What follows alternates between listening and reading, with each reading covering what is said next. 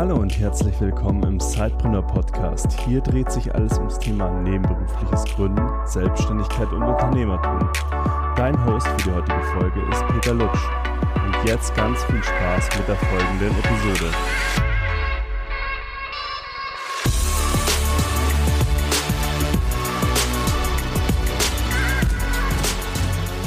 Hallo und herzlich willkommen zu einer neuen Episode des Sidepreneur Podcast. Ich habe heute den Sebastian Herzog zu Gast. Er ist Partner bei Hey und er ist nebenberuflicher Gründer. Und weswegen ich auf den Sebastian gestoßen bin, war ein LinkedIn-Posting, wo er sich über nebenberufliches Gründen generell geäußert hat und auch im Zusammenhang mit seinen Mitarbeitern. Aber dazu sprechen wir gleich mehr. Jetzt erstmal, Sebastian, herzlich willkommen im Podcast. Ich freue mich sehr, dass du da bist und stell dich doch mal ganz kurz unseren Hörern vor.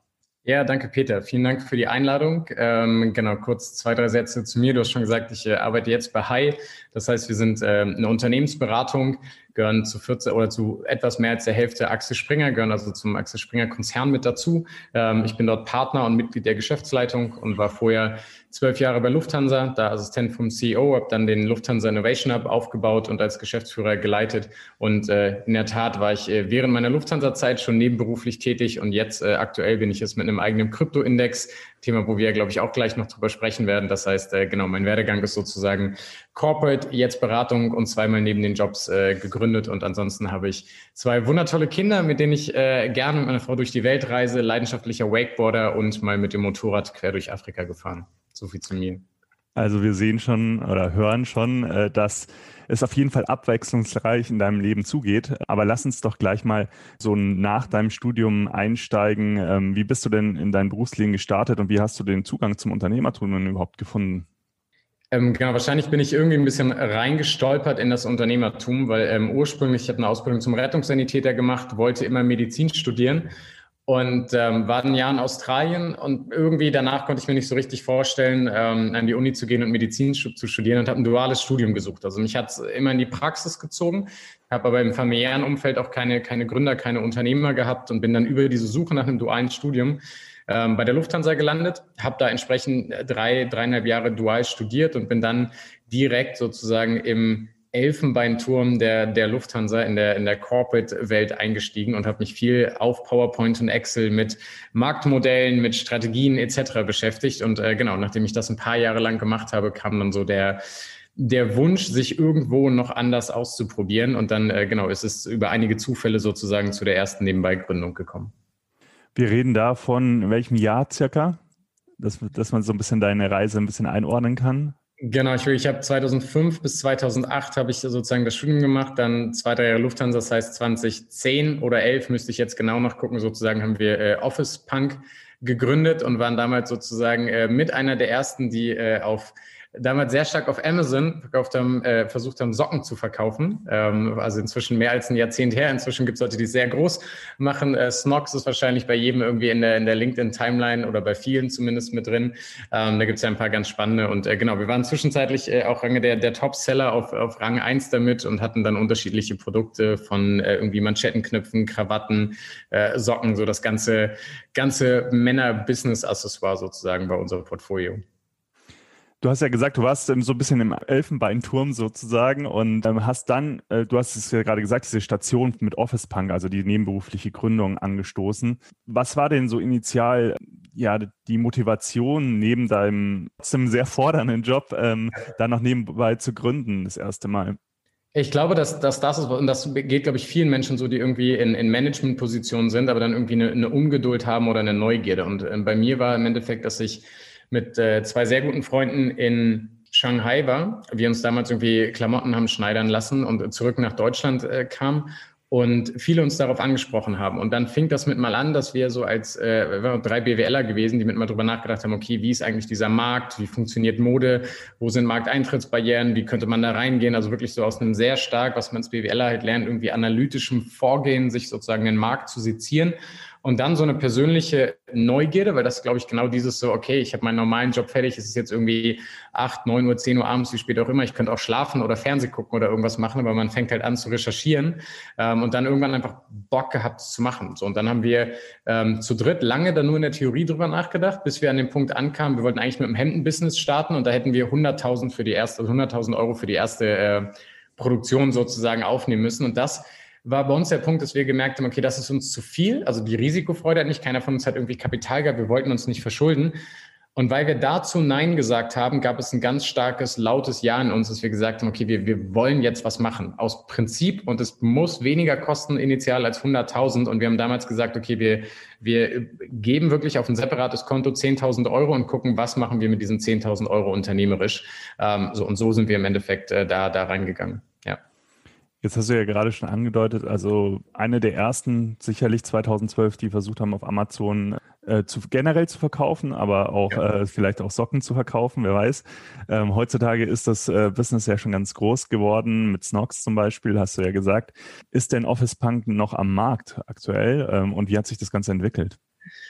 Genau, also ähm, ja, ist noch am Markt. Wir wickeln es ähm, sehr wahrscheinlich Ende diesen Jahres ab. Also wir haben die zehn Jahre sozusagen äh, voll gemacht. Wie ist es gelaufen? Unterschiedliche Phasen. Ähm, und wir haben am Anfang wirklich ähm, alles getestet. Wir wollten gar nicht auf Amazon verkaufen. Wir sind irgendwie ähm, in die Boutiquen sozusagen. Ich habe in Frankfurt damals gewohnt. Wir sind einfach in die Boutiquen rein und haben unsere Prototypen gezeigt von eben den ersten Manschettenknöpfen, von den Socken, von Krawatten. Haben halt immer gedacht, darüber vertreibt man. Dann haben wir einen Vertriebler gesucht. Dann haben wir alle möglichen Kanäle von Etsy über ähm, dann sozusagen auch Amazon probiert. Amazon war halt das, was funktioniert hat und dann haben wir uns darauf fokussiert. Und ich glaube, das, was man als Unternehmer ja relativ schnell lernt, ist so, mach halt die Dinge, die funktionieren und lass das, was nicht funktioniert, äh, haben wir halt immer mehr aussortiert. Und so sind wir dann auch bei, bei den Produkten gelandet.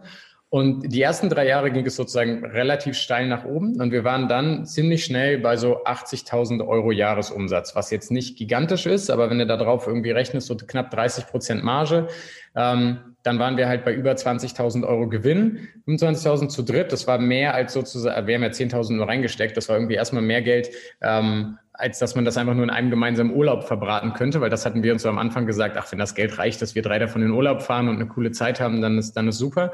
Und dann standen wir an dem Punkt, dass wir überlegt haben, okay, wie kriegen wir es auf ähm, eine halbe bis eine Million Umsatz? Und haben da einen, einen Plan zugemacht.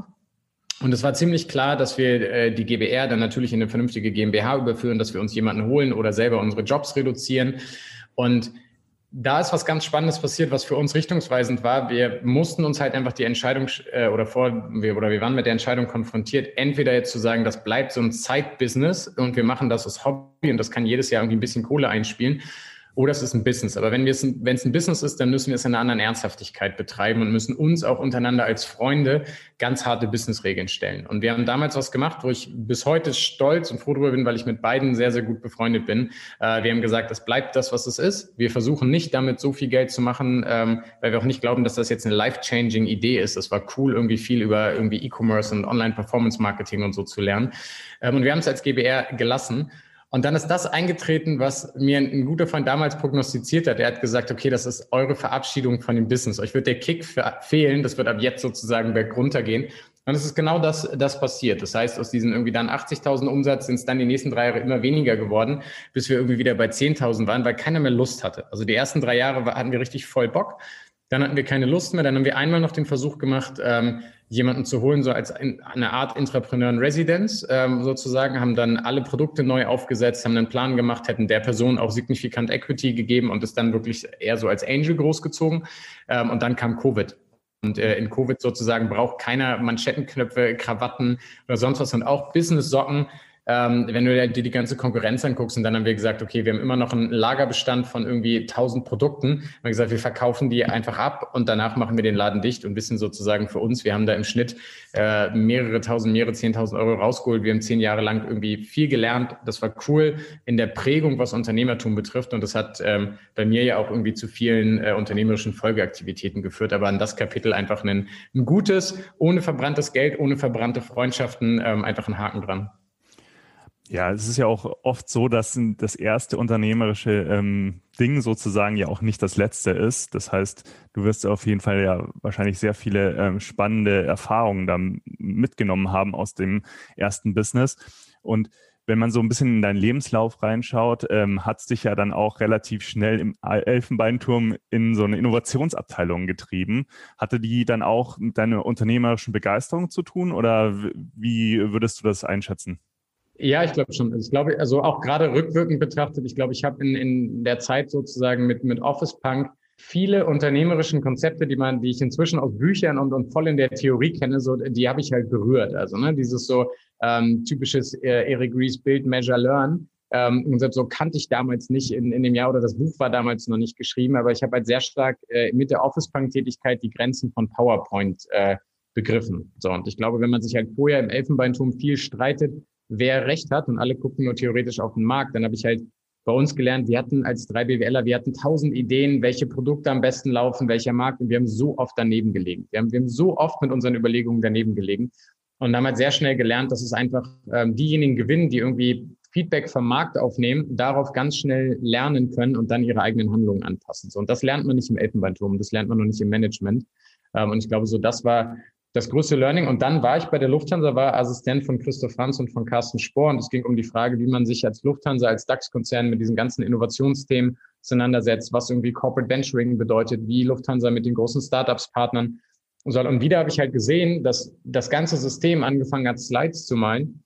Und ich hatte halt irgendwann, klar, ich habe eine, eine krasse Nähe natürlich zum Vorstand gehabt. Das war mein Glück damals. Aber ich habe halt einfach gesagt, so was ist, wenn wir als Lufthansa ein anderes System dafür aufbauen? Was ist, wenn wir genauso uns überlegen, lass uns jetzt nicht planen, was wir machen müssten, sondern wir bauen etwas auf, was sehr schnell lernen kann, was mit diesen neuen Fragestellungen der Unsicherheit ganz anders umgeht. So, und daraus wurde dann eben der Lufthansa Innovation Hub. Und da hatte ich halt sehr früh wieder gesagt, okay, das wird keine Abteilung, das wird nicht irgendwie keine Bereich, sondern wenn man es richtig meint, dann wird es eine eigenständige Firma mit einem ganz klaren Auftrag ähm, und nicht irgendwie so eine kleine, ähm, ein kleines Experiment sozusagen am Rande. Und genau, da war meine erste Entscheidung äh, zu sagen, so ich brauche einen Vollblutunternehmer an meiner Seite, weil ich bin Corporate Manager gewesen irgendwie mit einem Side-Project ähm, und habe damals ähm, Gleb Tritus gefunden, der vier Startups vorher gegründet hatte und wahnsinnig genug war, sich mit mir sozusagen als Partner in Crime auf diese Reise zu machen. Und letztendlich, ähm, genau, ging das so weiter. Der Lufthansa ist mehrfach ausgezeichnet worden, irgendwie dann als Deutschlands bestes Corporate Lab. Gleb sozusagen war nicht mit mir am Anfang nur eine gewisse Zeit dabei, sondern ist äh, erst mit mir Co-Geschäftsführer geworden und hat nach meinem Ausscheiden das Ganze sozusagen weitergeleitet und war insgesamt fünf Jahre drin. Ähm, und das war sozusagen im Corporate-Kontext meine meine erste wirkliche Ausgründung und, und richtig, äh, ja, die erste richtige Geschäftsführung von einer separaten Firma. Mhm.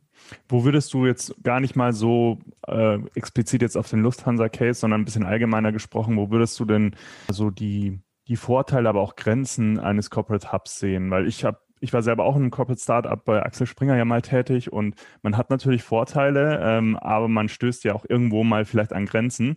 Das wäre vielleicht auch nochmal spannend für hier die unternehmerdenkenden Angestellten, die hier zuhören, zu erfahren, wie man sich vielleicht auch einbringen kann und was man auch als Realität irgendwie anerkennen muss. Ja, ich glaube, meine Antwort wird wahrscheinlich vielen nicht ganz so gefallen, weil ich bin kein Freund dieses Begriffs Intrapreneurship. Ähm, ich glaube wirklich, es gibt es gibt Managementsysteme und es gibt ähm, unternehmerische Systeme. Und ich glaube, dass viele Corporates, das sehen wir auch in der Zusammenarbeit mit unseren Kunden, sich halt wirklich entscheiden müssen, so habe ich Fragestellungen, auf die ich mit meinem Managementsystem antworte. Und dann sind das halt äh, Governance, Budgetprozesse und auch Talente, die extrem gut im Management von bestehenden Systemen sind. Oder brauche ich, habe ich eine Fragestellung, wo ich eigentlich nur ein weißes Blatt Papier habe und aus diesem weißen Blatt Papier im Endeffekt Business formen muss. Aber das braucht kein Management, das braucht halt wirkliches Unternehmertum. Und, und ganz viele Corporates haben meiner Meinung nach den Fehler gemacht, dass sie gucken, wer sind irgendwie meine unternehmerischsten Talente und dann schmeiße ich die jetzt sozusagen ähm, ins echte Unternehmertum rein und dann sollen die mit irgendwelchen Corporate Ventures gegen diejenigen antreten, die draußen quasi ihr, ihr Leben und ihre Zeit für, für eine eigene Geschäftsidee opfern und knallharte VCs, die einfach das beste Startup von den zehn, die das Gleiche machen, einfach finanzieren. Und ich glaube, das, das ist naiv zu denken, dass man mit, mit Entrepreneurship sozusagen da mithalten kann. Ähm, deshalb glaube ich, man, man kann als Corporate in den Bereich gehen, aber man muss dann auch wirklich ein klares Modell aufbauen. Und oftmals bedeutet das einfach auch, sich ehrlich einzugestehen, dass man das Talent für echtes Unternehmertum, für welches es mit da draußen VC gefundeten Startups mithalten kann, dass man das intern nicht hat und dass man das sich auch wirklich dazu holen muss. Also so wie ich halt bis heute sage, so selbst wenn ich intern der Treiber und Initiator des Lufthansa-Hubs war und da glaube ich auch neben all den Fehlern auch die eine oder andere sehr richtige und wichtige Entscheidung getroffen habe, ohne einen Gleptritus wäre dieser Hub nicht das geworden, was er letztendlich äh, geworden ist. Und, und meine eigene Journey sehe ich halt auch. Es hat irgendwie ein halbes, ein halbes Jahrzehnt gedauert, glaube ich, bis aus meinem leichten unternehmerischen Drive halt wirklich echtes Unternehmertum äh, geworden ist. Und, und diese Reise muss man gehen, bis man irgendwann auf der Unternehmerseite angekommen ist, wenn man da vorher nicht war. Mhm. Jetzt hast du ja auch äh, schon vorher angedeutet, das ist ja auch nicht bei dieser einen nebenberuflichen Unternehmung geblieben, sondern äh, du hast ja auch gerade ganz aktuell ein neues Projekt äh, ins Leben gerufen, den äh, Crypto 25 Index. Was kann man sich darunter vorstellen? Ähm, ja, genau. Hol uns da mal ein bisschen ab.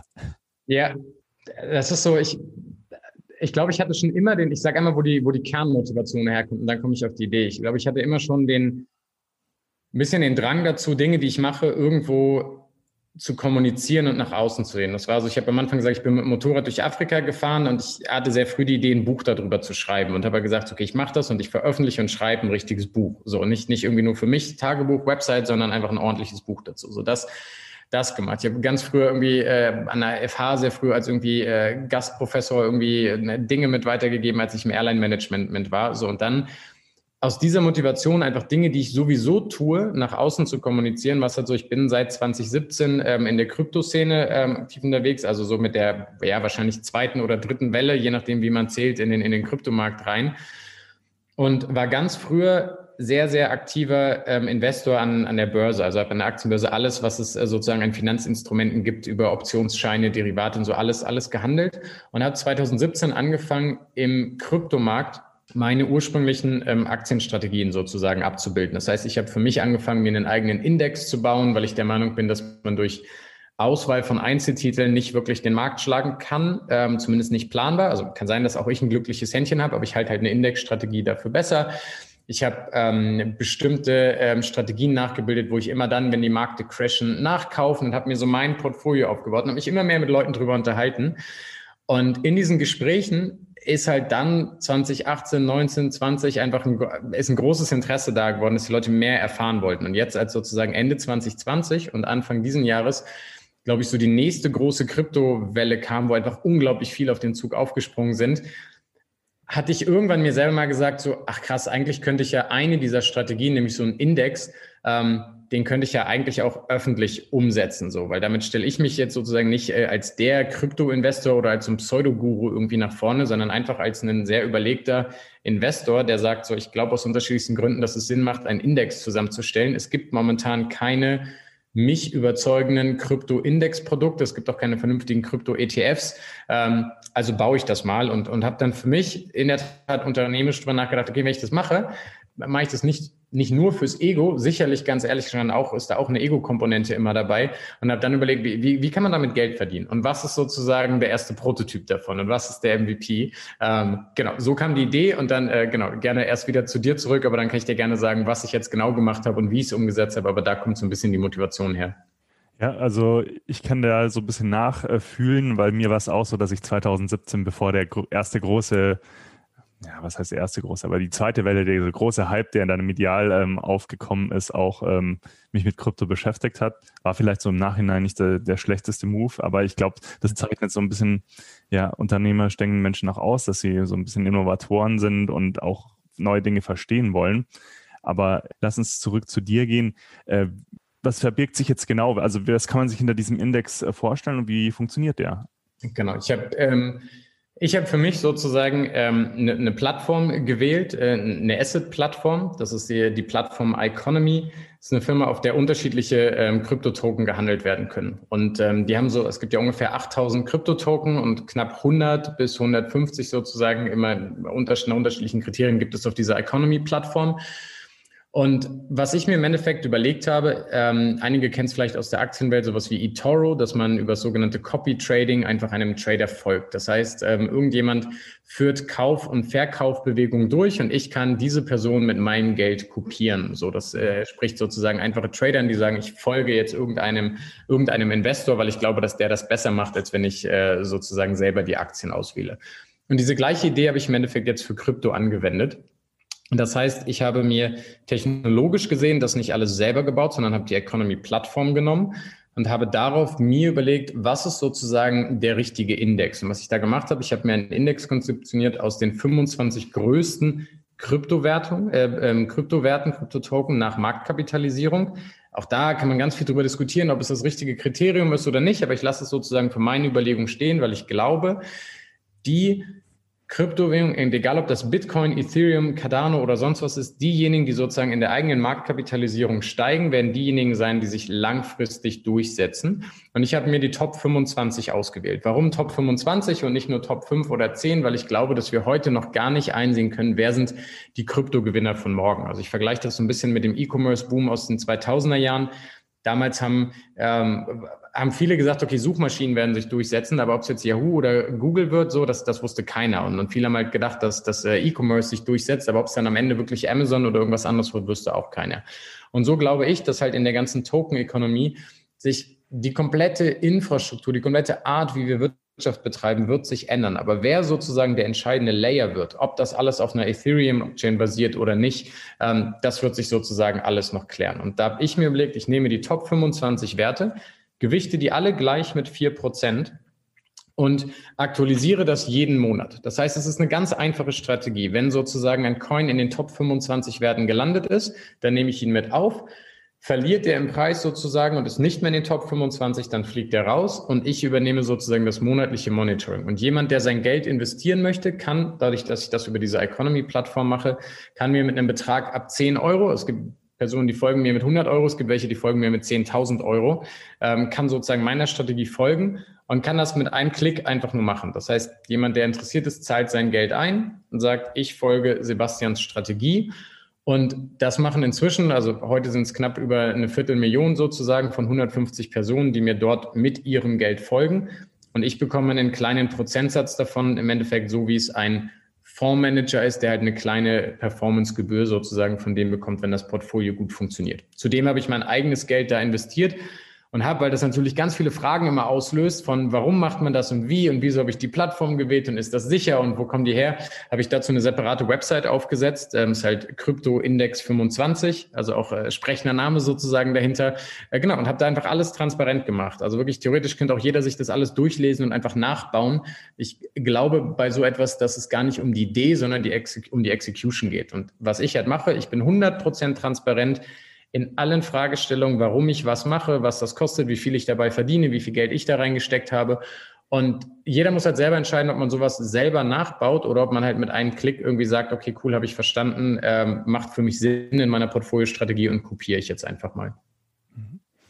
Also vielleicht, ähm, wenn man aus dem aus dem klassischen, ja, aus dem klassischen äh, Investment, äh, Aktiengeschäft sich das Ganze anschauen würde, wäre es zum Beispiel ganz rudimentär gesagt sowas wie der DAX. Also du hast die größten ähm, Unternehmen, in deinem Fall die größten ähm, Währungen und das wird halt aktualisiert bei dir einmal monatlich, nicht so wie bei beim DAX alle, ich weiß nicht, paar Jahre, keine Ahnung, bin ich jetzt nicht so tief drin. Ja.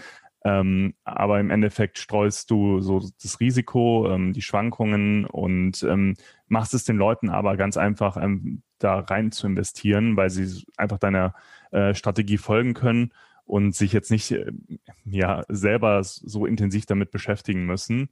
Ja. Ähm, und du hattest ja jetzt ganz kurz schon mal in so einem Nebensatz dein Business Case ähm, angedeutet. Ähm, also man kann sich das dann so vorstellen, dass du einfach auch eine Provision dafür kriegst, dass die Leute dir folgen sozusagen und investieren äh, und an dem Umsatz der Investitionen wirst du partizipierst du dann quasi. Genau, genau. Auch da sozusagen, genau. Es gibt äh, für mich sozusagen zwei Einkommenskanäle daraus. Ähm, das eine ist sozusagen eine, eine Management-Fee, die hätte ich beliebig zwischen äh, 0 und 10 Prozent festlegen können. Die habe ich auf 1 Prozent festgelegt. Das heißt, von der Summe, wenn du jetzt mir folgen würdest und äh, du folgst mir irgendwie mit 100 Euro, dann fällt ein Euro jährliche Gebühr dafür an, dass ich sozusagen dieses Management mache. Das heißt genau das, was, äh, was wir eben gesprochen haben, dieses ganze monatliche Anpassen, das Tracken dahinter. Auch da habe ich sozusagen einen, einen Google Sheet äh, für alle offengelegt, wo halt wirklich alles genau drinsteht. Also es ist halt wirklich Hardcore-Transparenz an der Stelle. Ähm, und dafür fällt halt ein Prozent sozusagen ab, weil ich halt sage, so ich mache die Arbeit. Und dann, ähm, weil ich halt eben dran glaube, ich habe ja auch mein eigenes Geld dran gemacht und bin ja auch sehr transparent, wie ist die Performance gegenüber Bitcoin, wie ist die Performance gegenüber anderen Anlageklassen und das ging jetzt ja auch in den Märkten hoch und runter. Und momentan performt der Index deutlich besser als Bitcoin, deutlich besser als alle anderen Anlageklassen, ähm, dass ich im Endeffekt eine Performancegebühr habe. Das heißt, Wenn du sozusagen damit Geld verdienst, dann gehen 90 Prozent dieser Erlöse sozusagen bleiben bei dir und 10 Prozent gehen in meine Richtung. Das heißt, wenn aus deinen 100 Euro 200 Euro werden, ähm, dann sozusagen gehen von diesen zusätzlichen 100 Euro Gewinn bleiben sozusagen 90 bei dir und 10 gehen in meine Richtung. So, und das hätte ich auf der Plattform zwischen 0 und 30 Prozent einstellen können und habe mich dafür 10 entschieden. Ähm, und das ist der Business Case. Genau. Und da habe ich sehr hands-on sozusagen. Als ich das äh, zum ersten Mal aufgesetzt habe, habe ich das, ähm, ich habe, wie ja gesagt, inzwischen auch zwei Kinder. Das heißt auch nicht jeden Abend irgendwie Zeit, irgendwelche Side-Business-Themen zu machen. Das heißt, ich habe mir ein Wochenende genommen, habe äh, meiner Frau von dieser Quatschidee erzählt und äh, sie hat mit dem Kopf geschüttelt und gesagt, so, okay, gut, ähm, ich nehme das Wochenende die Kids, wir sind viel draußen, du schließt dich ein, sieh zu, dass es Sonntagabend fertig ist. Und dann wirklich die Website einfach äh, mit, mit einem ganz einfachen Konfigurator in der ersten Version einfach an dem Wochenende geschrieben. Oder was heißt geschrieben? Im Endeffekt ja wirklich einfach nur Plug and Play, alle meine Gedanken einmal runtergeschrieben. Und dann ging das nach zwei Monaten ähm, halt echt so durch, nachdem ich ein, zwei LinkedIn-Posts oder drei dazu geschrieben hatte und irgendwie die ersten 50 Leute hatten, die mir gefolgt haben, dass ich gedacht habe, okay, lass es mal irgendwie auf ein breiteres Fundament stellen, weil vielleicht ist da ja ein Business Case hinter. So, und dann habe ich angefangen, eine neue Website aufzubauen, mir viel Gedanken dazu zu machen, okay, wo, wo liegt eigentlich meine genaue Zielgruppe und wie spreche ich die an? Und ich habe halt gemerkt, okay, das bin nicht nur ich, der sein Geld so anlegt, sondern es gibt, deshalb ja inzwischen sind es 150 Personen, ähm, einfach relativ viele Leute, die genau vor dieser Fragestellung stehen, wie investiere ich nachvollziehbar, transparent und flexibel in den Kryptomarkt. So, und ich glaube, dass ich halt da in einer Branche, die halt sehr, sehr shady ist, wo es eine Menge Betrüger gibt, gar nicht sage, ich habe das beste und auch nicht das günstigste und nicht das tollste Anlageprodukt, aber ich habe definitiv ein komplett transparentes, in dem halt jedes Risiko offengestellt ist. Und, und das, ähm, glaube ich, hat gerade einen Marktneed. Und jetzt bin ich sozusagen an der nächsten Schwelle, dass ich äh, nach der Sommerpause natürlich drüber nachdenken werde, okay, kann ich das, ähm, kann ich das auch bewerben? So, wie funktioniert denn das, wenn ich, wenn ich darauf jetzt mal ein paar Google Ads schalte und andere Dinge? Also so was, was ist da an Wachstum wirklich möglich? Und, und was sozusagen, wie groß kann das werden? Will ich irgendwie mich zu dem Thema noch mehr positionieren? Und, und das ist natürlich immer die, immer die spannende Abwägung. Ähm, es ist ein Side-Business und mein, mein Main-Business ist sozusagen sehr, sehr zeitraubend und wir bauen hier eine Firma auf und äh, das ist schon sozusagen echtes und pures Unternehmertum, was ich im, was ich im Main-Business mache. Deshalb muss ich halt auch immer abwägen, wie viel Zeit habe ich sozusagen für das Side-Business. Aber es ist auf dem Wachstum-Track und äh, ja, ich bin äh, auf jeden Fall gehuckt sozusagen, um das englische Wort zu dem da, da mehr rauszuholen vorher gerade auch noch was ganz Spannendes zum initialen Start gesagt. Also ich glaube, dass bei ganz vielen nebenberuflichen, potenziellen nebenberuflichen Gründern das genau das, die Schwierigkeit ist, in die Umsetzung zu kommen. Also wirklich diese ja. initiale Anstrengung eben zu haben, ähm, jetzt etwas aufs Papier zu bringen, etwas zu planen äh, und dann auch konkret schon zu exekutieren. Jetzt hast du gesagt, dass ja klar, das war eine Aufgabe, das war, das war viel Arbeit, ein Wochenende intensiv zu arbeiten, zu opfern. Ähm, wie sieht es denn jetzt aus? Äh, wie viel Zeit kannst du denn so ein, so ein nebenberufliches Projekt denn überhaupt stecken, wenn du so hauptberuflich so gefordert bist? Ja, ist super unterschiedlich, weil ich glaube, ich glaube, es gibt zwei Antworten darauf. Die eine ist, wie viel Kapazität ist wirklich in meinem Kopf, um darüber nachzudenken? Und die zweite ist, wie viel Zeit ist am Tag übrig, um wirklich was zu exekuten? Und das ist nicht immer im Gleichklang. Also es, äh, ich hatte das Glück sozusagen, dass ähm, Anfang des Jahres ähm, ich vom Kopf sozusagen die Möglichkeit hatte, weil alles andere in meinem Leben gerade irgendwie cool lief, cool geregelt war. Irgendwie, wir waren mit Corona trotz zwei Schulkindern irgendwie in einem privat eingeschwungenen Zustand, der gut funktioniert hat. Ähm, bei der Firma sozusagen gab es jetzt keine außergewöhnlichen Wachstumssprünge. Das ist alles gespürt. Ich bin, ich versuche generell in meinen Main-Jobs immer sozusagen dafür zu sorgen, dass wenig Herrschaftswissen bei mir ist, dass wir viele Leute ranziehen, dass ich mich theoretisch immer rausziehen kann, um neue Wachstumsthemen sozusagen anzustoßen. Und ich hatte in dem Moment einfach, weil wir nicht viel gereist sind und da, da auch sozusagen ich ein paar Tage Urlaub genommen hatte und wir in Berlin waren, ich hatte mir mal auch die Zeit, einfach um Dinge zu machen. So, das ist eine gute Kombination gewesen.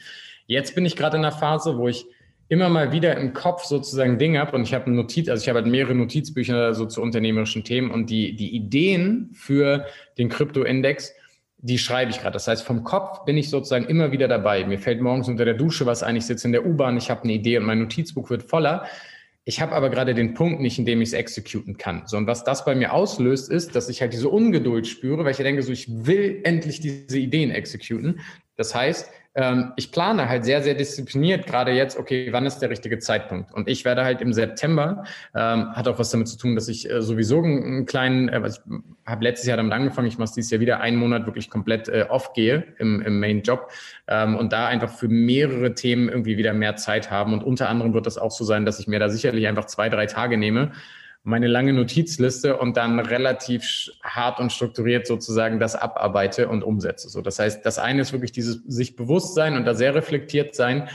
Was habe ich an Mindshare und was habe ich wirklich an Timeshare, um irgendwie zu exekuten? Und dann ist es am Ende, ist es Disziplin. Es ist halt wirklich dann aufstehen und sagen, okay, das wird jetzt ein 16-Stunden-Tag auf diesem Thema und ich höre jetzt auf nachzudenken, ich, ich execute nur noch. Ja, also auch, glaube ich, wieder ein wichtiger Punkt. Nebenberufliches Gründen, ein Marathon, kein Sprint. Ja. Und wenn man kontinuierlich dran bleibt, dann äh, ist man wahrscheinlich trotzdem erstaunt, was man innerhalb von so einem Jahr umsetzen kann, auch mit begrenzten Stundenanzahl. Ähm, also man muss sich halt bewusst sein, glaube ich, äh, wie viel Zeit man dann auch wirklich ähm, für so ein Projekt aufbringen kann, weil ähm, als Unternehmer hat man ja nie das Gefühl, man ist fertig, ja. Und wenn man ja. das, das, dann auch noch zeitlich begrenzt hat, ähm, dann ist natürlich dieser, dieses Bedürfnis, jetzt in die Umsetzung zu kommen und mehr schaffen zu wollen, äh, natürlich sehr groß.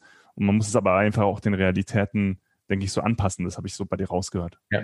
Und es kommt noch eins dazu. Ich glaube, man muss genau den richtigen Punkt finden, an dem man das Ganze auf breitere Beine stellt. Also für mich war sozusagen, als ich die, die erste Website fertig hatte und dann gesagt habe, okay, ich mache die zweite, war für mich ziemlich schnell klar, ich möchte jetzt eine ordentliche Website haben. Ich möchte, dass es danach in mehreren Sprachen funktioniert. Ich möchte, dass es vernünftig mit dem Blog ist, dass es Social Media Anbindung hat und dass ich Werbung schalten kann und dass das alles funktioniert. Das heißt, ich brauche jemanden, der das kann. So, und was ich dann gemacht habe, ähm, ich habe ähm, auf LinkedIn einen Aufruf gestartet und habe halt genau das ganz transparent geschrieben. Ich habe gesagt, ich habe selber so eine Website mehr oder weniger an einem Wochenende mal, mal hingerotzt, ähm, weil das war's. Und habe gesagt, und ich habe jetzt Lust, eine richtige Version daraus zu machen. Und ich suche jemanden, der Bock hat, mit mir auf diesen Weg zu gehen. Und ich glaube, das ist dann spannend, sozusagen, wenn du es als Zeitbusiness hochziehst, mit wem umgibst du dich, um das Baby größer zu machen? Und ich habe da, also es haben sich äh, acht Leute bei mir gemeldet, die, die alle Lust hatten, was irgendwie cool war. Ich war ziemlich überwältigt, dass da halt echt acht Leute sehr ernsthaftes Interesse hatten. Und ich hatte in dem Post schon geschrieben,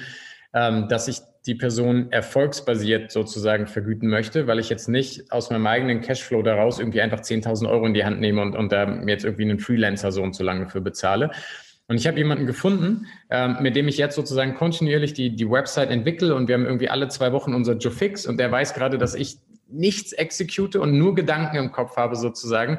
Und ich habe mit ihm ein ganz klares Abkommen und wir haben einen, ähm, einen Deal, wie viel Prozent meine Einnahmen sozusagen bei ihm landen. Und da haben wir einen, einen Handshake-Deal, dass wir gesagt haben, das gilt für die nächsten drei Jahre. Das heißt, der weiß auch genau, ich ziehe nicht irgendwie den, den Stecker und gehe zurück, wenn es jetzt irgendwie groß wird. Und genauso geht er sozusagen alle, ähm, alle Täler und Berge mit. Und ich glaube, das ist der erste Punkt, wenn du nebenbei gründest, dass du dass du dir irgendwie ein Netzwerk aufbaust, dass die Idee weitergeht und, und man Leute findet, die da dran sind. Und da gibt es ganz unterschiedliche Modelle. So, ich kenne Freunde von mir, die haben auf einer eigenen Idee dann angefangen, einen Werkstudenten oder einen Praktikanten so als Entrepreneur in Residence draufzuholen und zu sagen, so, ey, ich habe die Idee schon gehabt, du kannst dir quasi das als dein Business treiben. Und wenn du es gut machst, kannst du später sozusagen ins Equity gehen. So, bei mir ist jetzt genau das Gleiche, dass ich ihm gesagt habe, ey, wenn sich das richtig gut anfühlt, vielleicht, keine Ahnung, gehen wir dann zusammen da rein, machen irgendwie die nächste Idee, so wer weiß, wo das hinführt. Aber Leute ranzuziehen, die in der Regel jünger sind, noch nicht Familie haben, mehr Zeit haben und aber unglaublich Bock auf diese Lernkurve haben und zu exekutieren, sich damit zu, zu umgeben. Ich glaube, das ist so viel wichtiger, als sich zu überlegen, okay, ähm, wen kaufe ich mir jetzt irgendwie als Freelancer ein, wo brauche ich einen Partner oder wen stelle ich jetzt irgendwie fest ein. Das kommt, wenn man es nebenbei gründet, erst nach dieser Grenze. Also diese Grenze heißt, irgendwann ist das ein Fulltime-Business und dann muss ich mir stellen, ist es mein Fulltime-Business oder heiere ich jemanden für das Fulltime-Business? Aber in dieser ganzen Zeit-Business-Spanne muss man nicht der einsame Kämpfer sein. Aber das ist ein anderer, ein anderer Umsetzungsmodus als sozusagen, wie ich es jetzt hier bei High habe. Wenn wir Themen haben, dann stellen wir Leute ein. Wir sind von sechs Leute auf 56 gewachsen. Wir stellen jeden Monat ein, zwei Personen ein. Ähm, das ist ein ganz anderer Umsetzungsmodus, als, äh, als ich das selber im Privaten sozusagen gerade mache. Ja, kann ich äh, absolut bestätigen, auch mit, mit der zweiten Person, die man sich dazu holen äh, sollte. Ob das jetzt eine juniorigere Person ist oder auch ein, einfach ein anderweitiger Geschäftspartner. Also wir haben ja letztes Jahr so eine Studie gemacht, die auch ein, äh, als Buch erschienen ist. Ähm, und da kam raus, ja, das so das, das, Gründ, das Gründerteam bei Sidepreneuren durchschnittlich irgendwie, glaube ich, 1,5 Personen ist. Also im Regelfall Einzelkämpfer, ja. Ähm, ja. Aber was wir gleichzeitig auch sehen bei unseren Meetups in den verschiedenen Städten, wo wir jetzt in Deutschland unterwegs sind, ist, dass dieses Bedürfnis, sich zusammenzuschließen und so über die eigenen Herausforderungen gemeinsam irgendwie mal nachzudenken und neue Aspekte auch zu kriegen, unglaublich wertvoll ist, dieser Austausch einfach. Und da kann ich auch nur ermutigen zu sagen, hey, geht mal raus, äh, macht einen Aufruf. Es gibt ja auch bei uns die Sidepreneur Community, die komplett kostenlos ist, wo irgendwie über 5000 Leute drin sind jetzt schon. Vernetzt euch und versucht einfach mal ähm, auch irgendwie Mitstreiter zu finden, weil das ist auf jeden Fall ein absoluter Gamechanger. Ja. Du hast ja gerade gesagt, du hast über LinkedIn den Aufruf gemacht. Das ist auch so eine, glaube ich, deiner Lieblings-Social-Media-Plattformen, wenn man so ein ja. bisschen dich verfolgt. Und äh, so bin ich ja auch auf dich aufmerksam geworden weil du hast da einen spannenden Post ähm, zu generell zu nebenberuflichen Gründen geschrieben und warum du das, ja klar, du bist nebenberuflicher Gründer, aber du schätzt es auch bei deinen Angestellten, ähm, ja, in deinem Hauptjob zu sagen. Und vielleicht kannst du uns da mal ein bisschen abholen, warum siehst du da denn äh, Vorteile und wie würdest du das Ganze einschätzen, wenn jemand auf dich zukommt und sagt, hey, ich habe da diese Idee, ähm, kann ich die mal irgendwie nebenberuflich starten? Ähm, wie würdest du darauf reagieren? Ja, also ähm, das Zweite kann ich direkt vorwegnehmen. Äh, die Antwort ist immer machen. Also meine klare Antwort sozusagen und das ähm, nicht nur sozusagen meine Privatmeinung, sondern auch meine, meine Meinung als irgendwie Mitglied der Geschäftsleitung bei uns in der Firma und auch die Firmenmeinung ist ganz klar. Wenn du eine Idee hast, so execute. Sag mir, sag mir, was du brauchst, sag mir, wie du das dir vorstellst. Also, weil ich glaube einfach, wer Leidenschaft bremst, wird, wird halt immer verlieren. So, und wenn du da als Arbeitgeber die Leidenschaft bremst, so, dann, dann wird sich der Mitarbeiter trennen. Wenn du in einer Partnerschaft Leidenschaft bremst, das, das macht halt einfach keinen Sinn, Leute da irgendwo aufzuhalten. So, und ich glaube, ganz andersrum gedreht, macht es wahnsinnig viel Sinn zu überlegen, okay, warum? Und das sind durchaus egoistische Motive, wenn ich sage so, ich glaube, die Mitarbeiter bei uns, die selber Parallelen im Business haben, sind viele von denen sind, sind unglaublich gute Mitarbeiter, extrem gute. Und ich glaube, dass sie das nicht wären, wenn sie das, wenn sie nicht das Side-Business hätten. Und ich habe für mich, und da komme ich gleich darauf einfach mal überlegt, warum ist das eigentlich so? Ähm, und und was, was bedeutet das für uns als Firma? Und inzwischen, um, um eins vorwegzunehmen, so ein Side-Business zu haben, ist bei uns ein Einstellungskriterium. Das ist kein hartes, bei dem wir sagen, wenn du kein eigenes äh, Side-Business hast, dann sozusagen kommst du bei uns nicht rein. Aber es ist fest im Recruiting-Prozess, dass wenn, wenn sozusagen die Person nicht irgendetwas nebenbei gegründet hat oder sozusagen ein eigenes Startup mal gegründet hat oder in ein sehr früh Startup eingestiegen ist sozusagen, dann stelle ich immer die Frage, was hat dich in den letzten fünf Jahren oder zehn, wie lange die Person sozusagen was macht, was hat dich davon abgehalten? Hast du nie Ideen gehabt? Das ist immer die Frage. Viele sagen auch, ich hatte nicht die richtige Idee. Andere sagen, ich habe nicht den richtigen Gründer gefunden. Aber das ist etwas, wo ich sehr, sehr viel nachbohre und wo ich für mich gemerkt habe, da da kann ich so tief in eine Person reinschauen, dort auf den Grund zu gehen, warum jemand nicht gegründet hat, dass ich da vielleicht überindiziere ich da auch drauf, aber das hat ganz viele Learnings für mich. Und, und das, was ich halt im Positiven gemerkt habe, ähm, ganz speziell, wir sind eine Unternehmensberatung und, und Unternehmensberater tendieren dazu, sich selbst zu überschätzen, weil sie halt meinen, dass sie das, was sie auf PowerPoints schreiben, irgendwie die geballte Wahrheit ist.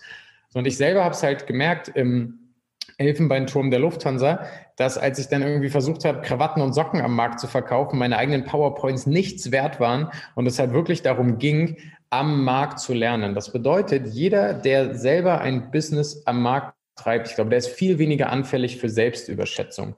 Und das sind Personen und Charaktere, die viel diese, diese Humbleness mitbringen und auch diesen Ansatz zu sagen, irgendwie, ja, Data beats Opinion. Es geht nicht um meine Meinung, ob die Idee gut ist, ob das Geschäftsmodell funktioniert, sondern immer fragen, okay, wo kriege ich einen Datenpunkt her? Wo kriege ich einen, Datenpunkt her, der mir zeigt, dass ich auf dem richtigen Weg bin?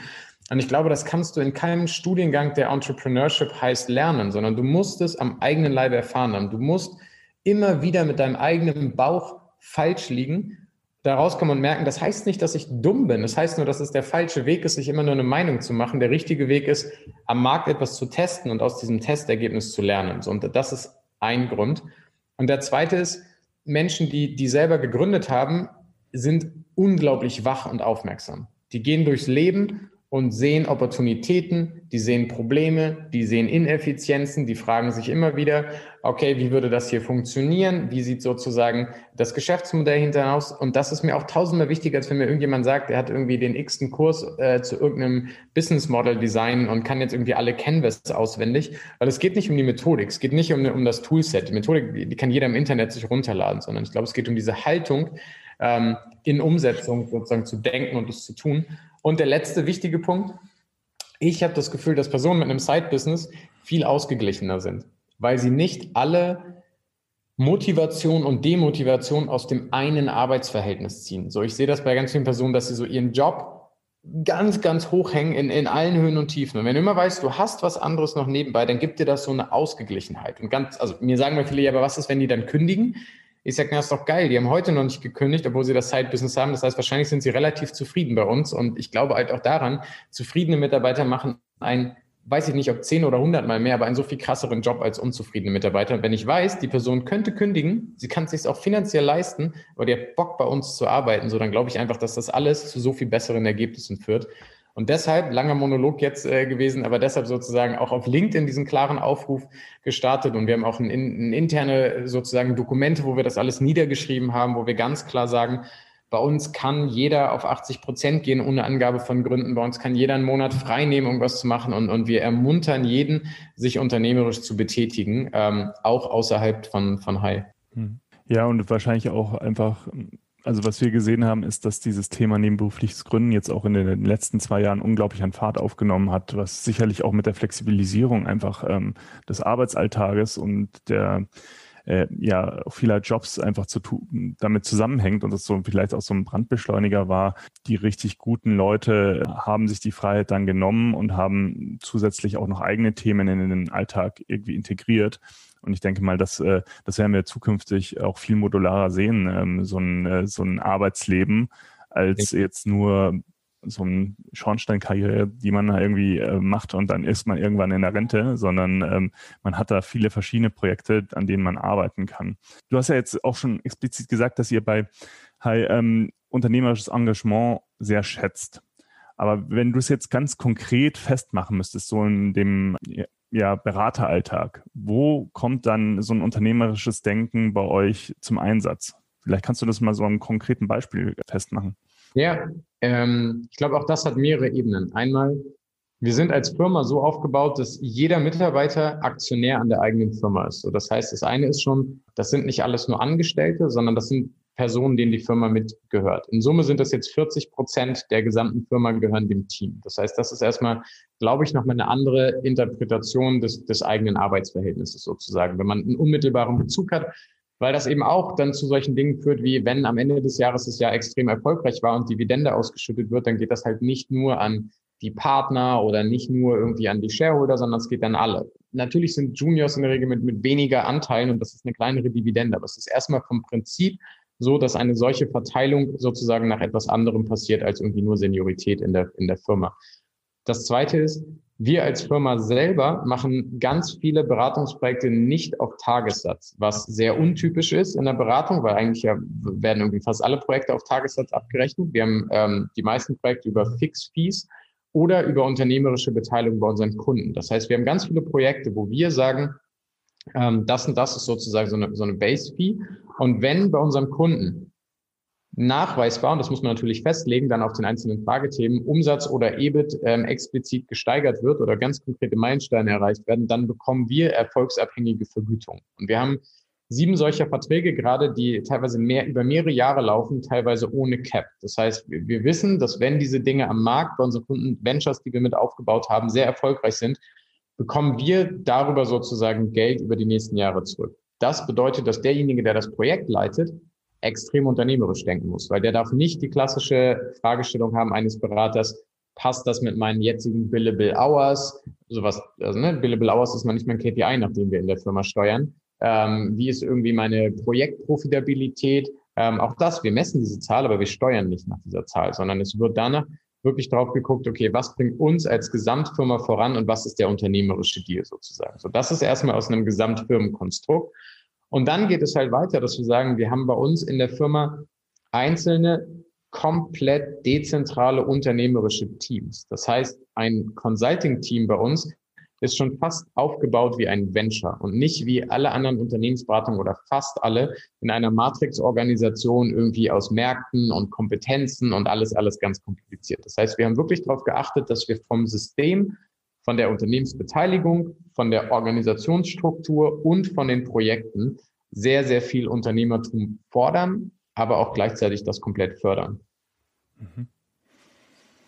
Wenn jetzt eine andere Führungskraft zu dir kommen würde und sagen, ja, okay, ihr seid jetzt eine Beratung, ihr könnt äh, das so frei gestalten, nach welchen KPIs ihr optimiert. Äh, bei mir ist es ja ganz anders. Ähm, äh, welchen Tipp könntest du ihm in dem Bezug zum nebenberuflichen Gründen mit auf den Weg geben, um da konkret ähm, äh, ja, einen Schritt nach vorne zu machen, auch in der Denke vielleicht? Ja, ich glaube, das kommt so zurück auf das, was ich ähm, ganz am Anfang gesagt habe, ich glaube, dass Unternehmen diese zwei Betriebssysteme brauchen. So einmal das Management-Betriebssystem und dann das Unternehmertum-Betriebssystem. So, das heißt, wenn das jemand, wenn das eine Führungskraft ist, der sagt, ey, wir sind ein super eingespieltes Unternehmen, wo es kaum Innovationen, kaum Neuerungen gibt und ich habe auch nur Manager, die fest angestellt sind und dieses bestehende System managen und ein bisschen optimieren, ja klar, dann macht es keinen Sinn, Unternehmertum zu fördern. Da brauchst du den Leuten auch nicht, brauchst du auch nicht ermuntern, nebenberuflich zu gründen oder so. Das kann dir, kann dir dann fast egal sein. Ich glaube trotzdem, dass es weniger solcher Unternehmen gibt, weil ich noch keinen gesehen habe, der so einer Wattewolke lebt, dass sozusagen es keine Unsicherheit, keine Bedrohung und gar nichts gibt. Aber nur in dem theoretischen Fall, dann, okay, cool, optimier dein Managementsystem und, und, und dann ist fein. Wenn es aber so ist, dass du grundsätzlich merkst, ich brauche auch in meinem Unternehmen mehr unternehmerische Denke. Es ist etwas anderes, sozusagen aus einer Idee irgendetwas zu machen oder aus einem weißen Blatt Papier etwas zu machen, als ein bestehendes System zu optimieren. Dann habe ich halt nur zwei Möglichkeiten. Entweder ich kaufe mir dieses ganze externe äh, Unternehmertalent ein oder ich fange an, meine bestehende Mannschaft ein bisschen zu transformieren in die Richtung. Und auch da muss man ganz klar sagen, man kann nicht aus jedem Manager einen Unternehmer machen und es geht vor allen Dingen nicht von einem Tag auf den anderen. Und ich glaube wirklich, ich habe es ganz am Anfang ja gesagt, ich bin kritisch, was, was Entrepreneurship betrifft, weil ich einfach glaube, es braucht so unglaublich viel Zeit und meistens verlierst du die Leute auf dem Weg, wenn du das machst. Also das ist halt so die Leute, die, die dann auf den, auf den Geschmack gekommen sind, sozusagen am Gründen. Viele von denen gehen dann raus und wollen ein wirklich unternehmerisches Setup. Das heißt, das ist halt auch ganz schwer. Ähm, es gibt dir aber immer dann die Möglichkeit, wenn du eine neue Firma aufbaust oder ein, ein neues, ähm, neuen Bereich aufbaust, irgendwas, den wirklich unternehmerisch zu bauen. Und das ist halt das, was wir als High gemacht haben. Wir haben halt gesagt, so, okay, wir bauen ja diese Firma von null auf und wir wollen, dass das so und so funktioniert. Und wir glauben, dass wir immer mit diesem Unternehmertum ganz viel auf Märkte schauen müssen, weil wir jeden Tag komplett im Umbruch sind. Das heißt, das ist die Riesenchance gewesen, dass wir uns auf einem weißen Blatt Papier sozusagen aufbauen konnten. Ähm, das, das fehlt natürlich den, den anderen Unternehmen. Aber da vielleicht noch ein Satz hinter. Es ist immer die Frage, wenn, wenn mich eh jemand verlassen würde, so, und ich jetzt die Möglichkeit habe, die Person aber vielleicht dadurch zu halten, dass ich er oder ihr im Endeffekt ermögliche, einen Teil sozusagen auszuleben und dann noch zwei, drei Jahre länger zu bleiben. So, ich glaube, dann wird es auch der Business Case, weil die Person besser wird, motivierter wird und einfach, ja, motivierte, zufriedene Mitarbeiter machen einen zigmal besseren Job. So, deshalb, so da, darüber würde ich es wahrscheinlich durch die Hintertür versuchen. Äh, super spannend. Also quasi Sidepreneurship als Mitarbeiterbindungstool äh, für High Potential Talents, wie man es auch äh, immer ausdrücken möchte. Ähm, ja. Aber das ist auch wirklich nochmal ein super spannender Aspekt. Ja, also wir nähern uns schon quasi der Stunde, deswegen ja. äh, würde ich jetzt zu den äh, drei kürzeren Abschlussfragen kommen, die ich ähm, jedem Podcast-Gast stelle. Einmal die Ressourcenfrage. Gab es da draußen Bücher, Podcast, Mentoren, äh, irgendwas in die Richtung, die dich wirklich beeinflusst haben auf deinem Weg? Und ja, wenn welche? Also es gibt nicht, es gibt nicht die eine Begegnung, die ich irgendwie in den Vordergrund stelle und sage so, okay, wow, das, das ist alles. Aber ich glaube, dass es ähm, unterschiedliche Dinge, die, die natürlich auch mich irgendwie auf meinem Weg krass geprägt haben. Ich glaube, alleine die, die drei Jahre, die ich irgendwie in der Vorstandsassistenz ähm, bei Lufthansa war, haben ganz stark meinen Blick auf, auf Unternehmensführung, auf etablierte Strukturen etc. geprägt. Das heißt, das ist so etwas, so dass das ist ganz stark bei mir gewesen. Ähm, ich glaube, das Zweite, Ja, wahrscheinlich ist es als Person irgendwann dieses enge Zusammenarbeiten mit einem Gleptritus äh, sozusagen hat mich, glaube ich, nochmal so viel stärker ähm, in die Gründerszene reingebracht mit Gründertum, hat viel in meinem Kopf sozusagen gedreht, wie, wie ich da drauf gucke und warum ich mir heute, ich könnte mir nie vorstellen, nur noch Angestellter irgendwo zu sein. Also es wird es nicht, nicht geben. Wenn ich jemals was nach Heim mache, dann wird es eine komplett eigene Firma sein. So, ich werde nie wieder irgendwo angestellt sein. Ähm, und das voller Überzeugung zu sagen, als jemand, der, der noch nicht 40 ist, äh, so auch das irgendwie gemerkt, so, okay, krass, neulich mit meiner Mom drüber gesprochen, die gesagt hat, hä, du kannst doch nicht sagen, dass du nie wieder irgendwo angestellt sein wirst. Ich so, doch, ich kann es mir nicht vorstellen. Ähm, so, und, und da weiß ich, da bin ich reingewachsen über die, über die letzten Jahre. Ähm, und dann gibt's so ein paar Dinge, ähm, wir hatten ganz am Anfang drüber gesprochen, so es gibt schon irgendwie ein Buch, das mich auf diesem ganzen Krypto-Thema krass fasziniert hat. Das ist ähm, das Buch Token Economy, wo es halt einfach darum geht, wie sich unsere heutige zentrale Plattformwirtschaft komplett durch diese Tokenisierung ablösen wird. Und das ist das ist ein 300 Seiten Wälzer, ähm, keine leichte Kost. Ich habe ihn jetzt irgendwie äh, dreimal gelesen und ähm, es ist immer wieder die Erinnerung an das, dass ich ja halt wirklich glaube, wir stehen vor einem der größten wirtschaftlichen Umbrüche ähm, und der mich in dem bestätigt, ähm, mindestens mal mit meinem eigenen Kryptoindex auf dieses Thema zu setzen, ähm, der mich stark in dem beeinflusst, wie wir mit High perspektivisch und was wir mit High perspektivisch in den nächsten zwei, drei, vier, fünf Jahren machen werden und äh, der mich natürlich auch in der Kundenarbeit äh, sozusagen beträchtigt und ähm, da gibt's halt irgendwie auf einer, auf einer Buchhin, ich glaube auf einer Führungsebene dieses ähm, The Big Five for Life ist ein, äh, ist ein Buch, das irgendwie sehr, sehr einfache Kost ist, ähm, aber sehr spannend, ähm, wo es um das Thema Leadership geht und hat auch viel damit zu tun, was ich eingangs gesagt habe, Menschen zu finden, die ein Thema und eine Leidenschaft haben und diesen Menschen den Rahmen zu geben, dass sie ihre Leidenschaft ausleben können und äh, darauf erfolgreiche Firmen bauen. So, das hat mein, mein Verständnis von ja, wahrscheinlich, wahrscheinlich wirklich von Leadership, wenn man das große Wort dafür nimmt, nochmal noch mal deutlich äh, geschärft. Das Buch habe ich letztes Jahr gelesen. Genau, ich glaube, viele Leute kennen es vielleicht schon, aber es ist so Spiegel-Bestseller gewesen. Ich ähm, fand es sehr gut. Es ist sehr leichte Kost, aber ich fand es sehr anschaulich, sehr gut. Ja. Dann äh, schon mal danke für das Teilen der Ressourcen. Wenn du jetzt in deinem Arbeitsalltag auf ein Tool nicht mehr verzichten wollen würdest, welches Tool wäre das? Wirklich nur eins? Nur eins. Das absolut wichtigste Tool in deinem Arbeitsalltag. Dann, ähm, ach, ähm, das ist richtig hart. Das ist richtig. Ich hätte, ich hätte dir irgendwie zwei oder drei sagen können. Ähm, vielleicht entscheide ich mich gleich. Das, das eine ist für mich OneNote, weil ich so unglaublich viele Notizen habe und aus allen Notiztools mich aus unterschiedlichen Gründen für OneNote entschieden habe und ich einfach all, zu allen, allen Ebenen und Facetten meines Lebens Notizen habe. Ähm, wenn du, und das wäre das Tool, wenn du sagst, ich als Person, dann will ich nicht mehr auf OneNote verzichten. Im reinen Arbeitsalltag, weil so hattest du die Frage gestellt und das macht es mir schwierig, wäre es wahrscheinlich Slack, weil ich mir nicht mehr vorstellen könnte, ähm, eine Firma mit aufzubauen und, und zu leiten und, und irgendwie per E-Mail oder Telefon zu kommunizieren. Also das, das würde nicht mehr gehen. Ich, ich würde beruflich nicht ohne Slack arbeiten können. Und äh, genau, als Person will ich nicht ohne OneNote arbeiten. Deshalb, jetzt habe ich mich doch rausgeredet, aber ich habe es äh, als zwei unterschiedliche Fragen interpretiert und dir deshalb zwei Antworten gegeben. Ist völlig fein. Also ich glaube, da, da, können mit beiden Tools unsere Zuhörer noch viel anfangen. Also bin auch ja. absoluter Slack-Jünger, daher äh, ja. mag das als Zusatztool absolut nochmal in dieses Podcast-Interview mit reinkommen dürfen. Ja. ja, die Abschlussfrage wenn man dich für Rückfragen erreichen möchte ähm, oder mehr über deinen Kryptoindex erfahren möchte, wo kann man das tun? Nenn uns alle Stellen, an denen man dich finden kann und dein Projekt finden kann und dann verlinken wir das in den Show Notes.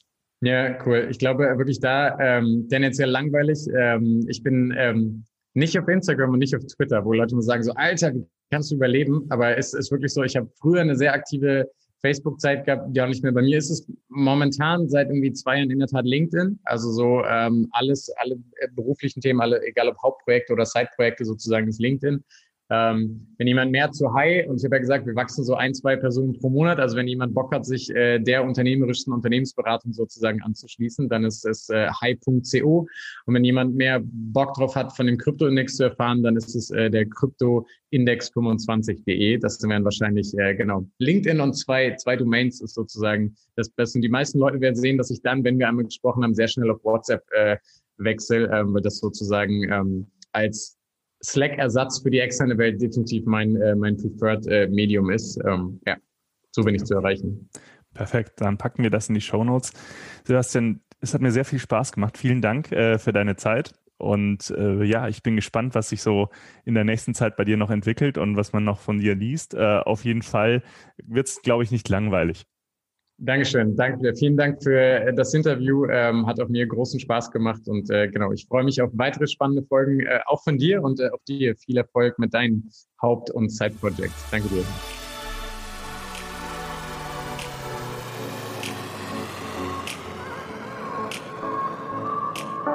Du willst noch mehr Tipps, Tricks und dich mit anderen Zeitpreneuren vernetzen? Dann komm doch einfach in unsere Facebook-Community. Den Link dazu findest du in den Show Notes.